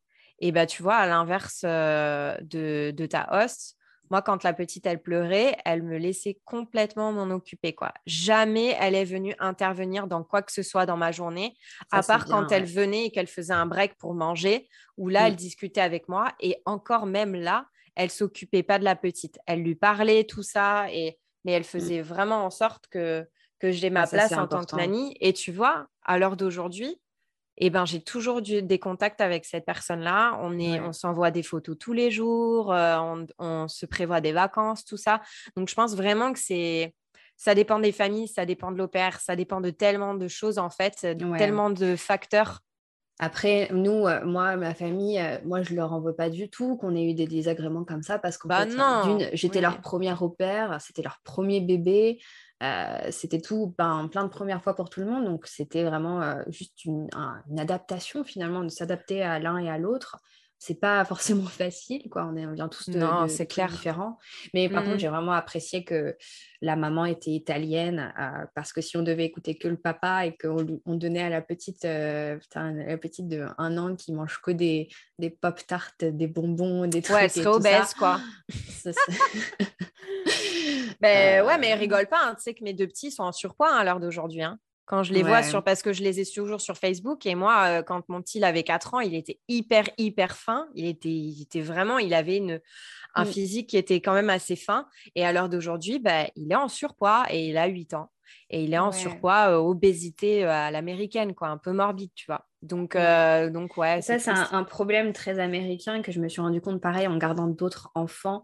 Euh, en dehors d'opère, euh, c'est que ils ont vite tendance à ils laissent beaucoup beaucoup trop le choix à l'enfant ce qui fait que euh, en fait c'est-à-dire que l'enfant a, le choix de qu'est-ce que tu veux pour le lunch? Qu'est-ce que tu veux pour le dîner? Et moi j'avais vraiment du mal parce que les repas en France pour moi c'était vraiment bah, maman elle prépare ça. Si t'aimes pas et eh ben tu manges pas Ouais, ouais, non, mais c'est vrai. Hein.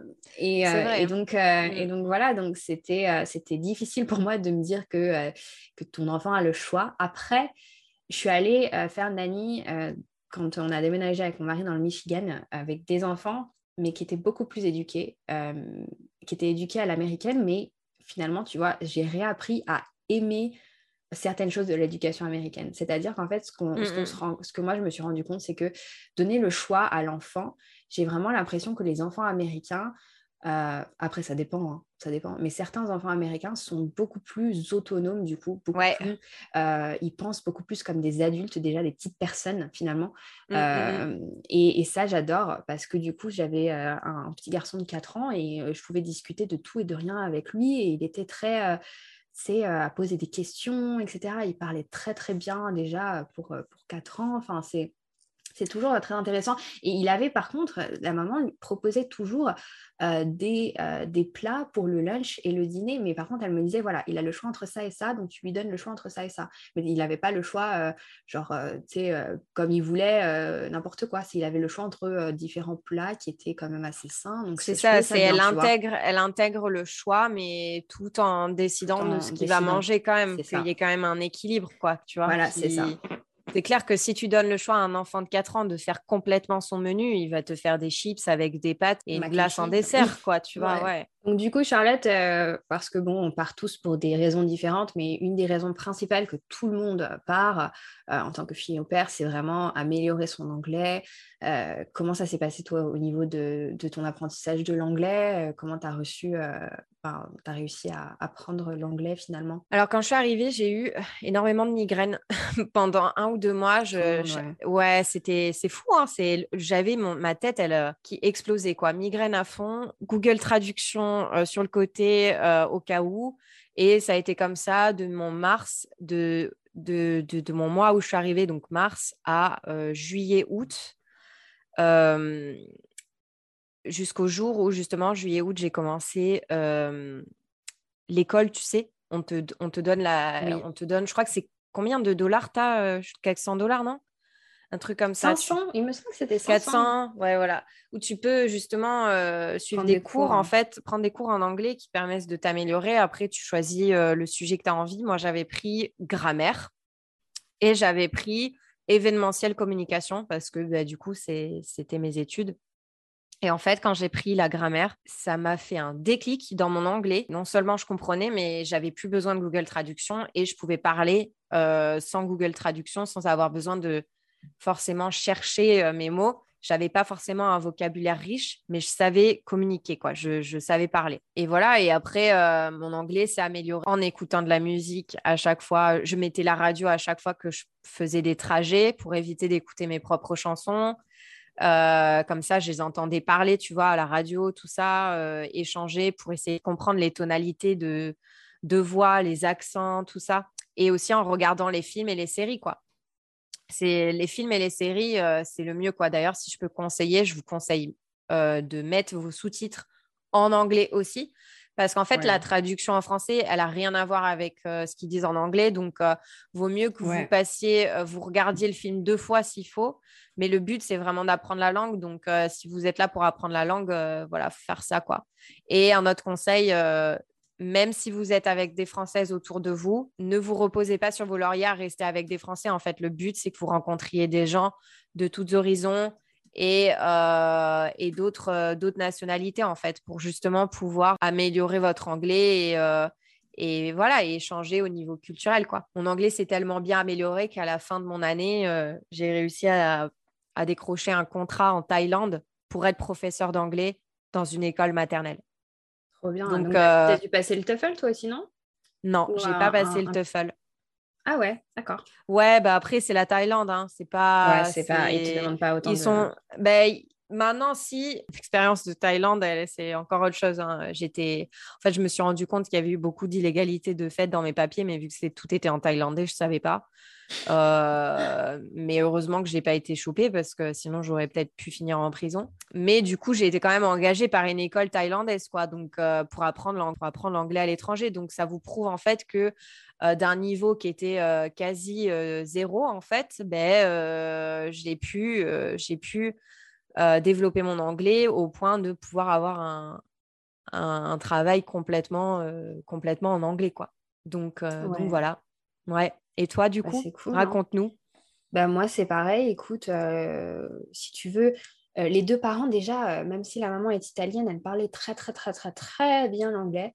Et si tu veux, ils, ont, ils font partie, si vous voulez faire des recherches sur ce que c'est, ils font partie d'une communauté de gens qui ont le plus gros QI en, au monde. C'est une association qui s'appelle Mensa. Il faut faire un test de QI pour pouvoir y rentrer. C'est un truc bien, bien sélectif et bien geek, euh, mais je connaissais pas du tout avant de les connaître. Mais bref, ils sont très, très intelligents, très éduqués et ils parlent avec des mots, mais tu vois, c'est, j'ai vraiment, vraiment beaucoup appris avec, euh, grâce à mes hosts, grâce aux conversations qu'on a à table, etc. Parce qu'en en fait, ils ont un, vocabulaire très, très, très, très enrichi euh, et c'était, c'était top. Et le papa parlait très vite et beaucoup, comme je disais. C'est vrai que ton anglais, il est hyper pro, je trouve. Hein. Quand on parle anglais ensemble, euh, tu as vraiment un, anglais euh, hyper euh, soutenu et bien, enfin, tu vois, les bons mots, tout ça, les bonnes structures grammaticales et tout. Et j'ai toujours, ouais, j'ai, comme je disais avant, j'ai toujours vraiment aimé l'anglais. Donc, c'était quelque chose, genre m'améliorer en anglais, c'était ma priorité number one.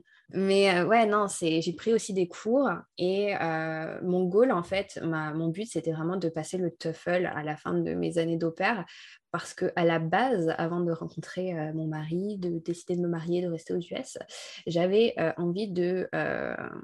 J'étais partie dans un délire, un délire, je dis ça comme ça parce que ça m'est passé, c'est revenu. Je voulais rentrer dans une école de marketing à Amsterdam et c'était une école une école qui, je pense que ça m'aurait bien plu, franchement. Euh, je regrette pas, mais c'est vraiment un truc qui, avait l'air sympa. Une école qui te montrait le, tout ce qui est advertising, advertising et tout ça. Mais c'était tout en mmh anglais, avec plein de gens de partout en Europe. Et Amsterdam, c'est fou en plus. Ça fait rêver un peu, tu vois. Ah ouais, moi j'adore Amsterdam. Et, et, donc, du coup, pour intégrer l'école, il fallait bien entendu bah, faire le test, le TOEFL, etc. donc, j'ai passé le TOEFL et bah, j'ai eu plutôt un bon score. Il me semble que c'est 120 à la limite. J'ai eu 100, 100, quelque chose, 110, 115, je ne sais plus. Ouais, ouais, ouais, mon anglais s'est très, très vite amélioré. Je dirais que, bah, pareil, au début, euh, comme toi, hein, j'avais les migraines à la fin de la journée parce que ben, penser en deux langues, euh, etc., faire la mmh. traduction dans ta tête, ça, fait mal au crâne, franchement. Et euh, surtout, mais je dirais, j'avais, j'avais la mâchoire qui, qui était... Ben, c'est une autre façon de parler. Donc, eux, ils mettent la, la, langue entre les dents, tu vois, c'est... Ouais, c'est ça la manière quand tu dis les TH, I think, au, au lieu de I think, comme, eux, comme nous, tu vois, c'est vrai qu'on a. C'est... T'as tout qui travaille, hein. c'est vrai que t'es, es crevé à la fin de la journée. Hein. Ouais, moi je dirais au, bout, fou, de hein. trois mois ou trois, trois, quatre mois, j'ai eu vraiment un déclic où j'étais beaucoup plus à l'aise et ça coulait et ça y est, tu vois, j'étais vraiment dans l'anglais et puis tu vois, je, je commencer à penser en anglais, je rêvais en anglais, enfin tu sais, c'est, ça y est, tu avais le déclic de te dire que tu pouvais euh, tenir une bonne conversation avec quelqu'un. Euh, Puis aussi, je m'étais forcée. au début, c'est vrai que je, traînais beaucoup avec des Françaises. et puis, j'ai toujours fait. Mais j'ai eu une bonne copine qui venait justement du, de, de la Hollande. Donc, Amsterdam et tout ça. Mmh et, donc, du coup, bah, elle ne parlait, pas, elle parlait pas français, donc on parlait qu'en anglais toutes les deux. Et puis, euh, il faut savoir que tous les pays, euh, la Hollande, la Norvège, la Suède, etc., ils, parlent déjà très, très bien ah euh, anglais. Hein. Ah ouais, moi j'avais une copine allemande et suédoise. Ouais, suédoise, une copine. C'est un truc de fou. Il y a beaucoup d'Allemandes, hein. il y a beaucoup d'Allemandes sur, le, sur le truc programme d'opéra. Mais ouais, ils sont, elles sont bilingues, quoi. C'est impressionnant. Elles, parlent trop bien anglais. Toi, tu es là, ta petite française. C'est vrai que c'est pour ça que moi, j'ai je dis toujours, les Français, on est. Enfin, c'est pas méchant, quoi, mais on est nul en français, on est nul en anglais, quoi. Et surtout, moi, je pense qui est, qui est très intéressant, est ce que ma copine suédoise et même euh, bah, euh, celle de, de, Hollande, elle me disait, c'est que tous les, euh, toutes les séries américaines, machin, tout ça, ils sont à la télé, et ben ils ont les sous-titres dans leur langue, mais ils ont bah, toujours la, la, voix originale. Ils ne doublent pas les voix avec un mmh, truc mmh, mmh. dégueulasse où on a l'impression que. c'est vrai que nous, on a la culture de ça, mais, mais tu sais que quand j'ai dit ça à Gareth, il me dit quoi? Mais c'est pas possible. Mais parce que eux non plus, ils font pas ça. Ils font pas euh, le doublage, tout ça. C'est vrai que c'est très français de faire ça. Je sais pas s'il y a d'autres pays qui le, qui le fait. Euh, peut-être Peut-être l'Italie et l'Espagne, je ne sais pas trop. L'Italie et l'Espagne, ils font pareil. Ouais. ouais. Mais euh, c'est clair que moi, quand j'étais à Gareth, mais tu sais que Nicolas Cage et Bruce Willis et Brad Pitt, tout ça, ils ont leur voix euh, leur officielle. et même, euh, on en parlait la dernière fois, je lui disais, les voix d'Harry Potter et Hermione, tout ça, elles sont mhm. aussi autant célèbres en France que les acteurs. Quoi. Donc, donc c'est vrai que c'est c'est vrai que si on enlève toute cette culture de, de, bah, de, voix, euh, de, de doublage, tout ça, c'est vrai que on serait plus face à notre caca, quoi, et ce serait temps d'apprendre, quoi. C'est vrai que on, regarde tout en français en France, quoi. Moi, quand tu te rends compte que là, à l'heure d'aujourd'hui, avec Gareth, je regarde La Casa des Papel en espagnol, sous-titré anglais, et que euh, tout va bien, je me dis, mais à l'époque, j'aurais. T'imagines, c'est pas possible, tu peux pas. J'aurais pas pu. J'ai même une amie d'enfance qui m'a dit Charlotte, mais pour moi, tu es, mon espoir, quoi. Et je dis bah, de quoi? Il me dit pour moi, mais pour moi, tu étais une cause perdue, quoi. Jamais tu auras appris l'anglais. Elle me dit grâce à toi, je sais que j'ai encore de l'espoir. Ça me fait rire, tu vois, quand elle me dit ça. Mais, mais ouais. Et euh, du coup, pour, euh, pour finir cet épisode, euh, l'épisode 2, du coup, euh, Marine, j'ai envie de te poser la question, euh, qu'est-ce que tu retiens de cette expérience d'opère? Euh, Qu'est-ce qu'elle t'a apporté? Est-ce qu'il y a des choses dans ta vie qui ont changé depuis ton expérience d'opère? Que tu n'aurais peut-être pas vécu si tu n'étais pas partie ah, Il y a énormément de choses qui ont changé dans ma vie. Ouais, ah oui, je me doute. Hein. C'est pour ça que je te bah, Déjà, je suis, suis jamais retournée en France, c'est-à-dire que ouais, je suis retournée mais pour des vacances. Je me suis fiancée, mariée. Donc ça, c'est pareil, c'est un épisode qu'on fera, euh, nos maris, etc. Mais euh, ouais, une ouverture d'esprit énorme, je pense, euh, surtout. J'ai grandi, j'ai pris en maturité, mais de dingue, très, très rapidement. C'est-à-dire que bah, se débrouiller toute seule, même si on a les hosts parents, même si on a l'agence, etc., bah, finalement, tu étais quand même à l'autre bout de, de, tes parents, tu, tu évolues très, très rapidement et puis non, mais de super euh, nouvelles expériences très enrichissantes et surtout les rencontres, en fait, je dirais, euh, des, rencontres, comme euh, je te disais hein, la dernière fois, jamais j'aurais pensé avoir une copine voilà, qui habite à Amsterdam, une copine en Suède. Enfin, je, trouve ça vraiment super cool, pouvoir échanger avec ces personnes-là. tu vois, ma copine suédoise, elle, me faisait goûter des, trucs bizarres qu'elle avait acheté à Ikea et tout ça, que moi, j'aurais jamais pensé goûter. Le gâteau Gligobook. Non, mais c'est vrai, des trucs euh, complètement. Euh, même si ça me donne envie aussi de visiter leur pays, et c'est pas forcément des choses que j'aurais pensé faire finalement quand, quand j'habitais en France. Et maintenant, tu vois, je me dis, euh, j'ai envie de retourner en France juste pour visiter l'Europe parce qu'en fait, j'ai pas assez voyagé en Europe. Mais, mais non, voilà, qu'est-ce que je retiens de l'expérience? Bah, C'est tout ça, c'est l'enrichissement, les rencontres, puis la maturité que, que ça m'a fait prendre, mmh. d'être loin de mes parents et puis me trouver moi finalement. Euh, mmh. C'est vrai que quand on s'est rencontrés, que tu m'as dit ton âge, je me suis dit waouh. Je te l'ai même dit, je t'ai même avoué il n'y a pas longtemps, mais quand tu m'as dit, bah ouais, j'ai 24 ans, j'ai fait waouh. Ah ouais, 25 maintenant. Ouais. ouais, 25 maintenant. Mais c'est vrai qu'on a 5 ans d'écart et je te trouve euh, aussi mature que moi, quoi. Même, euh, mmh. surtout professionnellement, tu es, vraiment super avancé, quoi. Moi, à 24 ans, je faisais au père, tu vois ce que je veux dire? Donc, euh, c'est la preuve que c'est vrai que les expériences de vie... Ça, C'est ça, c'est selon l'âge à laquelle tu fais, euh, ça, te propulse en fait la maturité, à la pas d'âge, quoi. C'est bien, c'est bien ce qu'on dit. Mmh, mmh. Et toi, du coup, qu'est-ce que tu retiens? Ben, Moi, c'est un peu comme toi au final, c'est un bouleversement dans ta vie en fait. C'est Tu pars sans savoir ce que tu vas ce que tu vas trouver. Et au final, euh, c'est toi-même que tu trouves, quoi. Voilà, tu vois, je fais un petit peu la philosophe, mais je me suis trouvée euh, beaucoup plus équilibrée. Je me suis rendu compte que bah, être euh, empathique, enfin être ouais, empathique et hyper émotive, c'était pas forcément un défaut. Mm. je, je, me suis trouvée indépendante, avec la possibilité de voyager sans avoir peur d'être seule. Euh, j'ai prouvé, je me suis prouvé à moi-même que du coup, c'est ce fameux ex pervers narcissique qui avait complètement tort, que voilà, je pouvais faire plein de choses dans ma vie et qu'en fait, la seule chose à faire, c'était juste de faire le premier pas et le reste allait suivre en fait. Et euh, qu'est-ce que ça m'a apporté? Ben, Ça m'a apporté ben, voilà, plus d'assurance, plus de courage, beaucoup d'amis euh, de partout dans le monde.